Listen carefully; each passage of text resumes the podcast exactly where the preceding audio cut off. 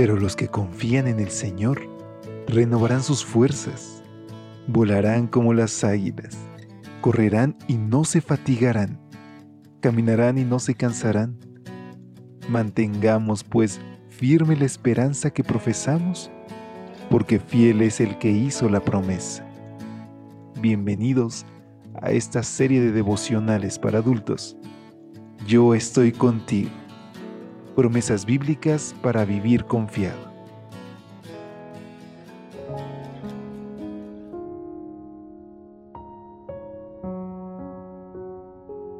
Muy buenos días y sobre todo feliz sábado. Qué gusto poder saludarte y extenderte a la distancia una calurosa bienvenida a este tu espacio de lecturas devocionales para adultos. A nombre de todo el equipo de Evangelite te saluda desde la Ciudad de México tu amigo Elías Gómez, deseando que hoy pueda ser un día de victoria en el nombre de Cristo.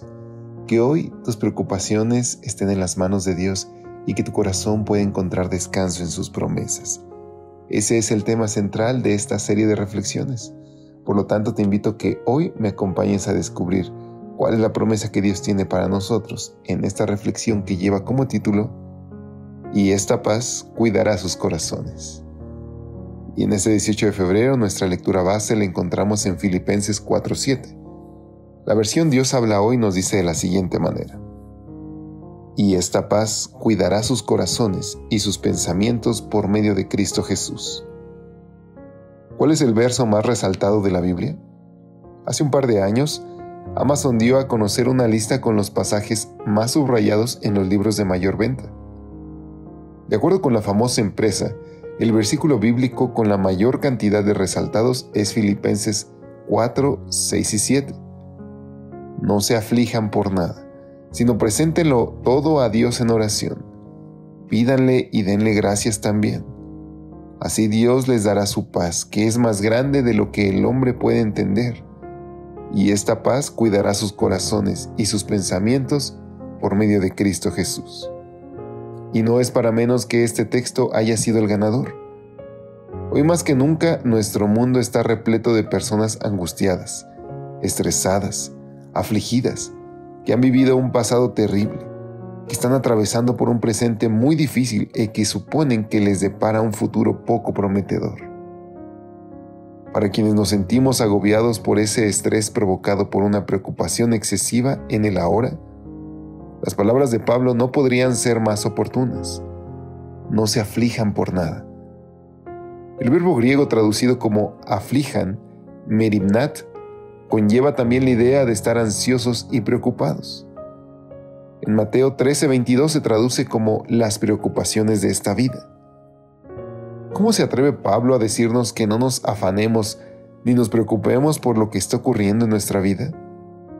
¿Acaso Él espera que adoptemos un quietismo absoluto y cerremos los ojos ante lo que estamos viviendo? Por supuesto que no. De hecho, Pablo no nos llama a la quietud irresponsable, sino a la movilidad más productiva. Para el apóstol, la salida a nuestros problemas no es la preocupación inerte, sino la oración fervorosa. Así que en lugar de cargar con nuestra ansiedad, nos iría mucho mejor si doblamos nuestras rodillas y la depositamos delante de la presencia divina. Es como si Pablo nos estuviera diciendo, lo que tenemos que hacer es no preocuparnos por nada y orar por todo.